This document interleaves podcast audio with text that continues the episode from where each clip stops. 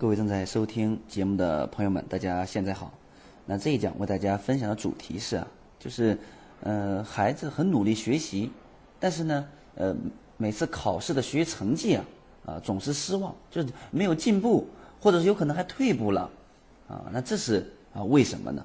啊，呃，在前两天啊，前两天刚呃，这个我有个学生呃，初在初三，他们刚参加呃，刚参加完一次月考。然后呢，在月考完之后呢，就会留言啊，说特别的难过、伤心啊，因为，因为他整个九月份啊，然后呢，呃，很很用功，很努力去学习，但考试的结果呢，让他很失望，他觉得，哎，为什么我这么努力学习，却考的分数就考的比较差，啊，还有这样的呃学生会问这样的问题，说，啊，说老师，为什么，呃，我班谁谁同学哪个同学，他呢，哎，经常呢。嗯，没怎么努力学习，啊，比如说这这这个呃，他他也去经常去打球啊，或者是这个这个踢球啊，或者是去玩会儿手机啊，或者是干什么呀？反正那课外活动一样都没有落下，但学习成绩啊，啊，经常是名列前茅，对吧？呃，让很多同学又佩服又羡慕，对吧？呃，简直是大家眼中当中的什么呃，这个这个这个学霸啊，学神了。所以，那这些情况是为什么呢？呃，到底是呃什么原因呢？啊，甚至我们很多父母也在为孩子呃再去担心啊，也确实看到了孩子努力学习，但为什么成绩呃不见进步呢？啊，首先我们来分析一下原因。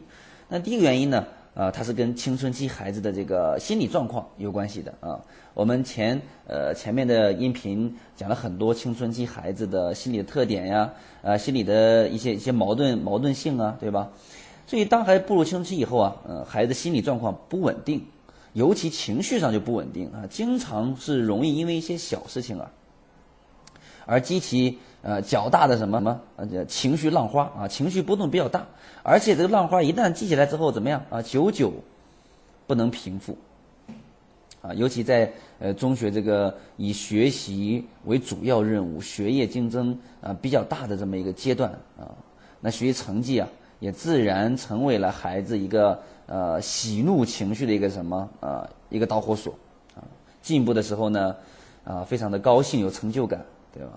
呃但如果努力没有进步呢趁退步呢那负面情绪更加的多啊。呃很多呃比如说很多过分关注啊自己学习的孩子呢啊压力会更大。在考试前呢。就容易出现紧张、焦虑等负面情绪，担心自己的努力白费。考试中呢，呃，又会出现一些呃没有太多意义的一些瞻前顾后，对吧？影响自己正常水平的发挥。考试结束呢，呃，在成绩公布前呢，啊，又很这个这个这个忧虑，生怕这个无情的成绩单让自己又失望。公布成绩后呢，万一没有达到预期的目标呢，啊，又开始。自我怀疑，对吧？严重的时候呢，还会患上什么？呃，考试焦虑症，啊，所以第一个原因呢，跟孩子青春期的一个心理特点有关系啊。那第二个呢，什么原因呢？第二个就是我们经常说的一句话，叫做“磨刀不误啊，啊，砍柴工”，啊，对吧？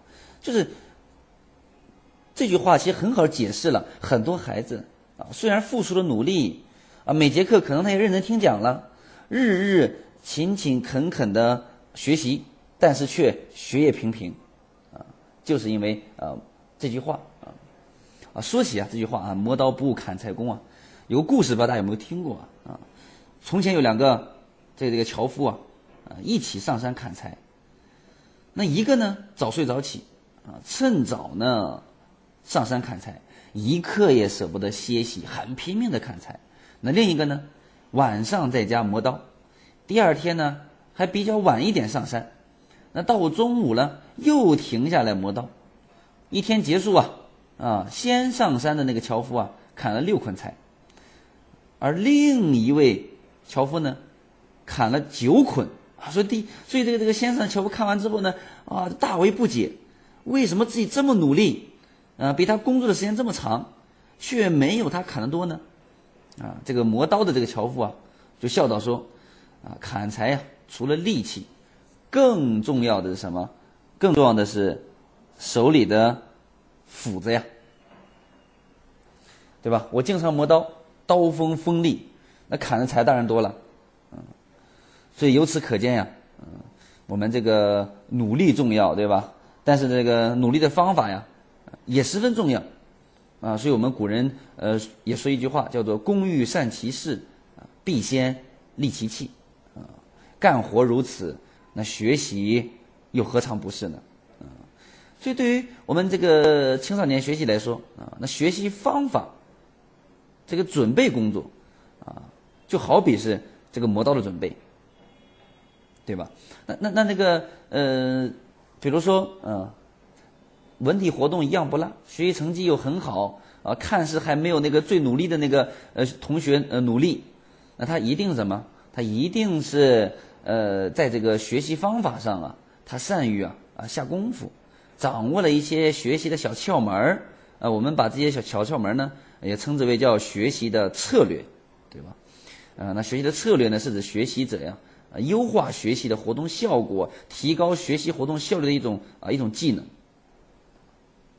所以，这个到现在我们就明白啊，这个学习策略呢，它不是一般的学习方法，而是在一般的学习方法的基础上，啊，通过啊，通过比如说老师的指导啊。啊，外界的传授啊，或者个人的呃琢磨思考所获得的，对吧？呃，然后呢，再经过不断的尝试历练，而形成的一个更为有效的、适合个人特点的啊学习诀窍。啊，那一般的学习方法，比如老师讲课的一些学习方法呢，呃，可能为孩子的学习基础提供一些基本的操作保障，呃，能使孩子去能学。而学习策略呢，是为孩子的学习提供一个什么？呃，提供一个更精到的。一个操作的指导，使孩子善学。啊，一般的学习方法经过学生的反复实践、思考、反思，啊，灵活运用，才能上升为学习策略啊，我们称之为学习的一些啊诀窍方法，对吧？所以这个过程呢，就好比啊，磨刀，它是需要时间和精力的，还需要不断的锤炼，才能怎么样做到好刀出鞘啊，百试不爽。所以说。啊，那这个孩子在学习的过程当中，有没有去对在学习方法的思考上下一些功夫？这个显然是啊很重要的啊很重要。那比如说，呃，比如说我我我有一个孩子一个课程叫做思维导图，对吧？那思维导图，那那就是什么？那也是一种呃这个这个这个这个这个学习的一些方法，比如说一些快速的记忆啊啊一些一些一些呃一些思维的巧妙的一些思维呀。啊，对吧？这都是学策略的一些重要的方法啊。所以，我每次上课的话，我都会问呃来来参加复训的啊，就是之前参加过思维导图的课程的孩子，我都会去问他，我说，哎，呃，回去去了校有没有用啊？孩子们说用了呀。我说那有哪方面有没有进步啊？孩子说，哎，有进步啊，对吧？记忆的方法都通通在背课文、背诗上，呃，背一些这个这个历史、政治上，都都都去呃产生了很好的效果，对吧？那在其他科目上也产生了相应的效果啊。所以说，这个呃学习方法当中的这是一条啊，这是学习方法。那那孩子的努力跟学习成绩啊成正比，还有个什么因素呢？呃，还有比如说呃，就是一个其他的一些学习的啊策略，那更容易被我们忽略的。那比如说一些叫什么叫啊时间管理的策略，对吧？孩子能不能合理安排学习时间？这个特别重要。那合理安排学习时间包括了什么呀？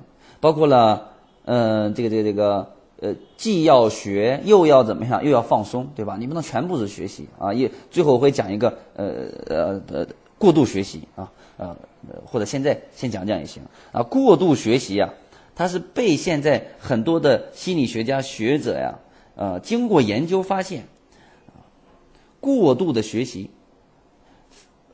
非常可能诱发什么？诱发注意力分散。啊，厌倦、疲劳等消极的效应，记忆或学习效果不但不会随之增加，反而可能减少啊，对吧？就是一定范围内，比如说，哎，我我努努力，一定范围内的过度学习啊，它还是呃行之有效的，甚至在一个阶段还是必要的。但是超过一定的限度呢，就会出现消极效应啊，反而学习效果会越来越差。啊，所以呃，我们要注重孩子学习时间，一定是要有放松的学习时间的，对吧？啊，如果孩子长期处于过度学习状态呢，那他们将很难体会到这个学习的乐趣啊，对吧？那一定容易厌学嘛。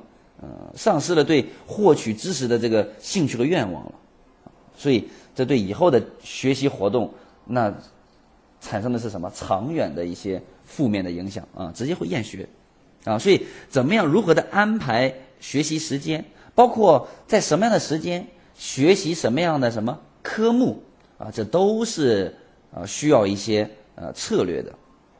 啊，如果呃大家如果说这个嗯呃愿意的话啊，可以走进我们这个线下课程啊，我专门给父母讲这个课程叫做“经营幸福”啊，里面就就讲啊如何培养孩子这个时间管理的能力，对吧？合理的安排学习时间，所以这个是我们父母要明白怎么培养，然后帮助孩子一点把这能力成长起来的啊啊。另外一个被呃忽略的一个。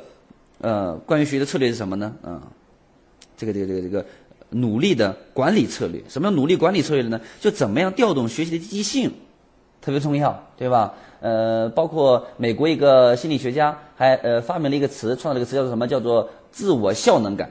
啊，一个是调动学习积极性，这个我在呃青春期的这个专辑音频里面也讲过。啊，怎么样去让孩子更加有学习动力，对吧？孩子学习动力的话，他就有学习积极性啊。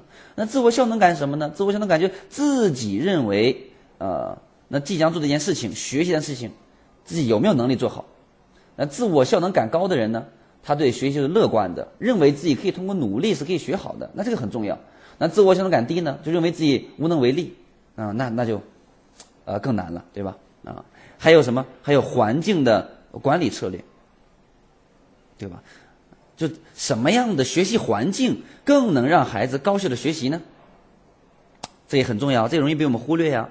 嗯，这这个学校环境，包括回到家什么样的环境？呃，孩子回到家写作业学习，看似学了三个小时，但是呢，效果好不好呢？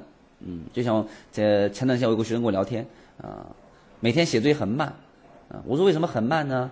我说是跟自己的呃走神有关系呀。呃，跟呃，就注意力老老不集中有关系啊，还是跟环境有关系啊，还是和环境有关系？我说什么环境啊？他说他的那个小弟弟老哭老哭啊。我说那怎么办呢？他说我准备去那个找一个找一个班级，对吧？我我去我去学习，就是学习班啊，去写作业啊。我那也是不错的选择，对吧？只要自己愿意去，我觉得很好。所以怎么样去创设一个好的学习环境啊？那也那也那也是对学习效率也是会有很大的影响的。还有什么？还有呃，你的一个寻求支持的一个策略呀，啊，比如说你你能不能调动孩子身边的一些呃可以助力孩子学习效率高的人呢？比如像老师借力呀，对吧？啊，如果你的孩子，如果你能通过向老师借力啊，让老师呢更加的愿意多关注一下孩子，那请问孩子愿不愿意喜欢会不会喜欢这个老师呢？愿不愿意在这些科目上更加努力呢？